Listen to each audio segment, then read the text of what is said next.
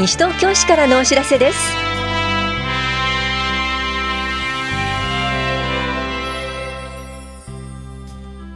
今日は経済センサス基礎調査。スズメバチに注意などについてお知らせします。インタビュールームお話は西東京市児童青少年課の大内彩香さん。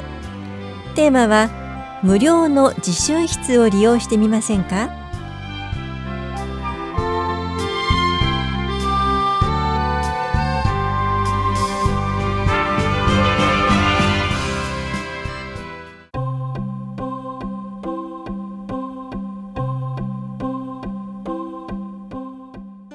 経済センサス基礎調査にご協力ください。すべての産業分野における事業所の活動状況などの基本的構造を全国及び地域別に明らかにするとともに事業所企業を対象とする各種統計調査の募集団情報を整備することを目的としています。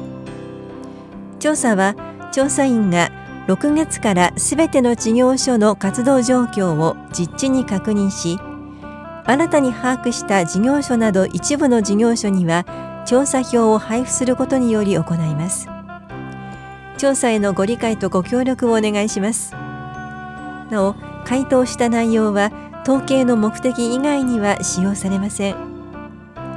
棚視聴者総務法規課からのお知らせでした。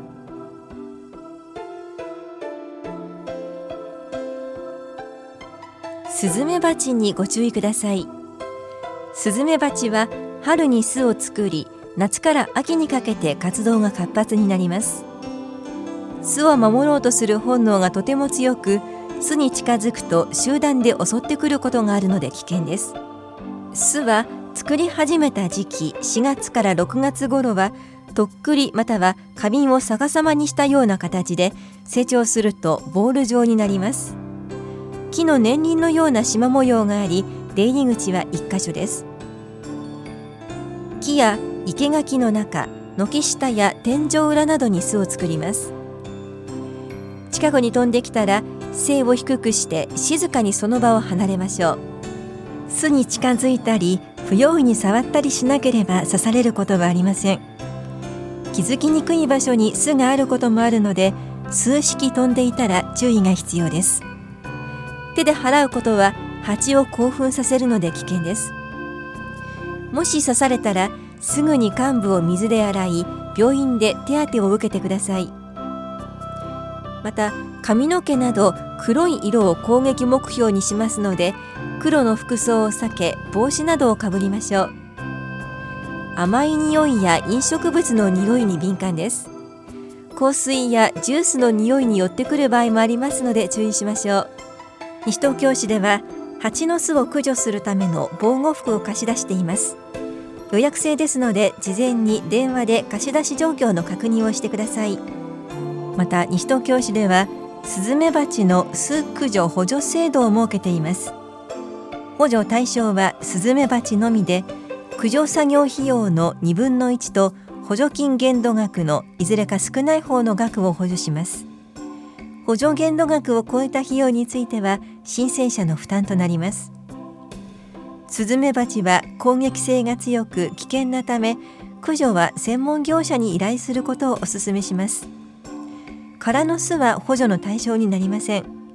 スズメバチが巣に出入りしているかご確認ください。補助を希望される方は環境保全課までお問い合わせください。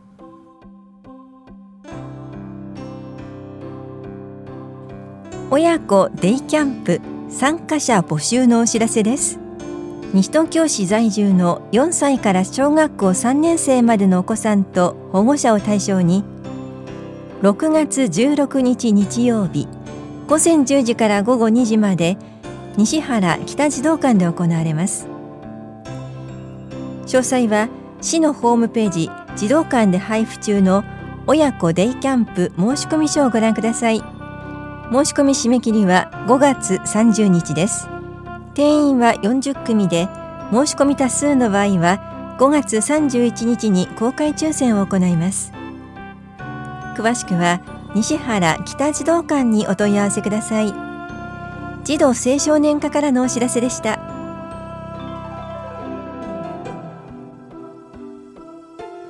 多摩六都科学館より0歳からのプラネタリウムのお知らせです。0歳から3歳くらいのお子様と楽しむプラネタリウムです。赤ちゃん大歓迎。おしゃべりしても泣いても大丈夫。一緒にお星様を眺めましょう。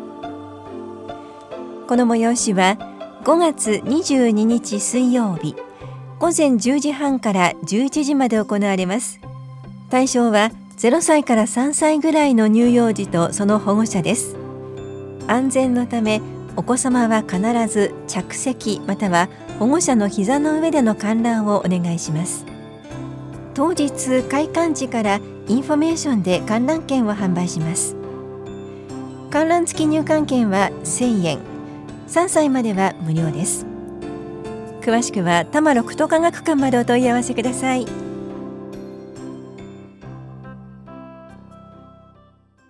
インタビュールームお話は西東京市児童青少年課大内彩香さんテーマは無料の自習室を利用してみませんか？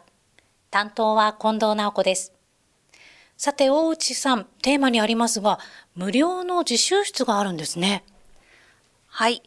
市内3カ所の児童館で曜日を限定して夕方6時から夜9時まで中高生が使える無料の自習室を運営しています。実施場所は田無八木沢児童センター、西原北児童館、田無児童館です。田無八木沢児童センターは月曜日、西原北児童館は水曜日、田無児童館は金曜日に自習室を開設しています。大人の常駐スタッフがいるので、夜でも安心して過ごしていただけます。会場が児童館になっているところ多いですけれども、これはどんな方々が対象でしょうか？対象は18歳以下の中高生年代の方なら誰でも無料でお使いいただけます。夕方6時までは小学生が来館していますが、6時以降は中高生のみ利用できるので、比較的静かな環境で勉強ができると思います。皆さんどんな風に利用してますか？試験前はもちろんですが、日頃のちょっとした空き時間、例えば習い事の前後に利用されている方がいます。さて、では施設について伺っていきます。まず、何人ぐらい使えるんでしょうか？施設によりますが、8名から16名分の座席があります。部屋に余裕のある児童館もあるので、利用者数の増加によっては座席数の増席も視野に入れています。自習室にはどんな設備があるんでしょうか？自習室の運営時間中には自由に使える電気ポット、電子レンジを設置しています。コンビニ等で買ってきたお弁当を温めることもできるので、外に出る手間なく夜食をとることができます。また、リフレッシュをしたい時には、体育館履きを着用すれば、体育室で体を動かすこともできます。自習室といえば勉強するところというイメージがありますが、こうやって体育室で体を動かすこともできるということなんですね。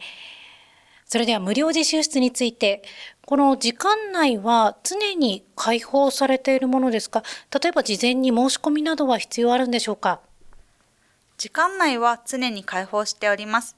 無料自習室について特別な申し込みは必要ないのですが、初回利用時に児童館の利用申請書を書いていただければと思います。無料自習室についてお話を伺ってきましたが、今度学習イベントが開催されるそうですね。5月末に自習室の学習イベントとして英会話カフェを開催します。これはどんなイベントでしょうか？ネイティブスピーカーを囲みながら飲み物やお菓子を食べてリラックスした雰囲気の中で英会話を楽しむイベントです。初めて英会話を話す人、恥ずかしいと感じる人、英語力がなく心配な人、たくさんいると思いますが、コミュニケーションをサポートする仕掛けも用意してありますので、安心して参加していただければと思います。それではこの英会話カフェ、開催の日時を教えてください。はい。実施日は、田無児童館が5月24日金曜日、田無八木沢児童センターが5月27日月曜日、西原北児童館が5 5月29日水曜日です。どの日も夕方6時半から夜7時45分で実施します。中学校も高校も中間試験が終わっている日程で開催しますので、ふるってご参加いただければと思います。英会話カフェは事前に申し込みは必要ですか？イベントへの申し込みは必要となっております。参加希望の児童館に直接お電話でお願いいたします。各回8名の定員に達した場合は受付を締め切りますのでお早めにお電話ください。詳しいお問い合わせ先をお願いします。はい。西東京市児童青少年課までお願いします。電話番号は042-460-9843です。大内さん、最後にお聞きの市民の皆さんへ一言お願いします。中高生年代の皆さんが興味を持って意欲的に取り組めるような学習イベントを開催していきたいと考えています。皆様の中でご協力いただける方がいらっしゃいましたら、ぜひお力をお貸しいただきたいと思います。勉強が教えられる、論文作成のコツを教えられる、など、その他こんなことができるという方がいらっしゃいましたら、児童青少年課までお電話ください。よろしくお願いします。ありがとうございます。インタビュールーム。テーマは、無料の自習室を利用してみませんか？お話は、西東京市児童青少年課、大内彩香さんでした。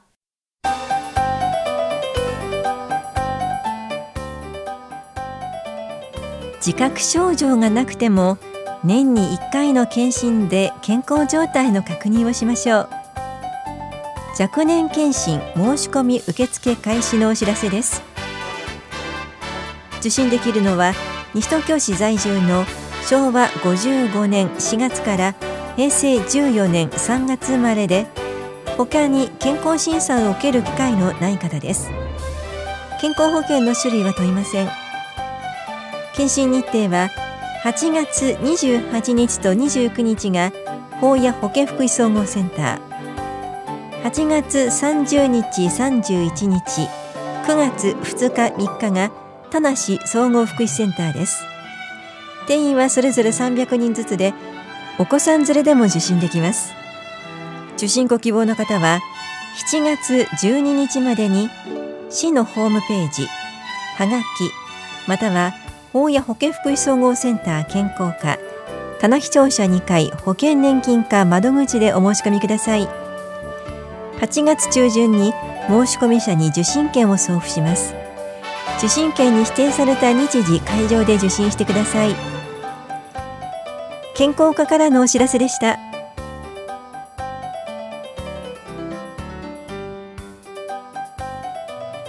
この番組では皆さんからのご意見をお待ちしています。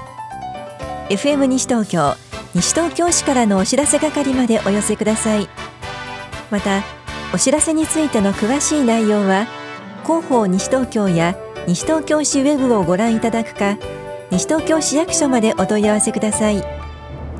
電話番号は042-464-1311 042 464-1311番です。以上西東京市からのお知らせ亀井さゆりでした。